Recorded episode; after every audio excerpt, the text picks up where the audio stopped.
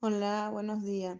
No, mira, eh, la situación fue la siguiente. Mi vecina trabaja en un hospital, ella es como voluntaria. Entonces, como el señor tuvo un accidente laboral, creo que me comentó, y tenía un teléfono y en el teléfono no tenía ningún número registrado, solamente le entraban, era llamadas como de cobro de, de celulares. Entonces nadie lo iba a visitar ni nada. Entonces ella lo él, como obviamente era un ACV, pues el señor no podía comunicarse ni nada, estaba dormido, no sé. Y lo que tenían era la cédula. Y ellos intentaron comunicarse con la embajada y nunca tuvieron, no tuvieron respuesta. Él estuvo como una semana así más o menos. Y entonces ella, como sabe que yo soy venezolana, me dijo que si yo podía ayudar a publicar por las redes sociales y esas cosas para conseguir su familia o ver si él tenía algún familiar aquí en, en Chile y que no sabían dónde estaba, porque a veces pasa que piensan que están perdidos y pues es un accidente, algo así. Entonces, bueno, yo le hice el favor y empecé a, publicar.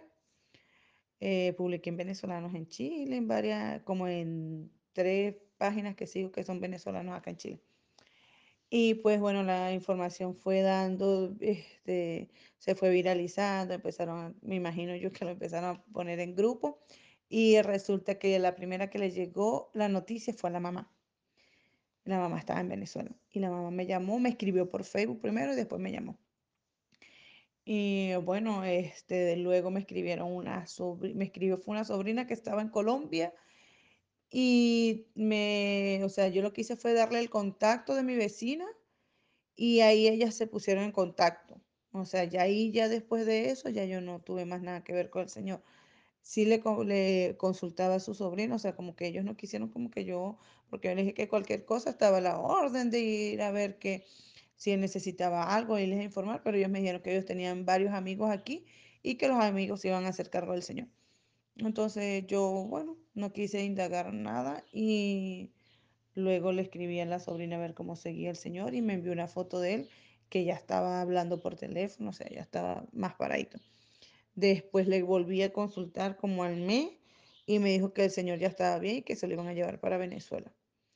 Y luego, mira, ¿sabes qué es lo que pasa? Que no sé, ¿será que hay alguien que, porque yo no tengo grupos de, o sea, no estoy en ningún grupo de, de WhatsApp, de nada. Y yo digo que hay alguien como que se acuerda, no sé, y empieza a enviar otra vez la, la, la información, porque parece mentira, pero como cada seis o ocho meses me empiezan otra vez a escribir, escribir, escribir. Y anteriormente este era mi teléfono personal. Entonces nosotros tenemos un emprendimiento y ahora lo creamos como, em- o sea, tengo el teléfono, como tengo los clientes ahí, lo tengo como del emprendimiento. Y cónchale, y a veces sí me llaman mucho, o sea, claro, yo no, yo no digo nada porque, o sea, entiendo, y igualito a todos les respondo, porque no me gusta dejar, dejarles las dudas. Me han escrito de Alemania, de España, de personas de Estados Unidos, y yo, nada, ¿dónde va la cadena esa? Digo yo. Entonces, pero bueno, gracias a Dios, pues se pudo dar con el objetivo y, y el señor se recuperó, o sea, en su momento.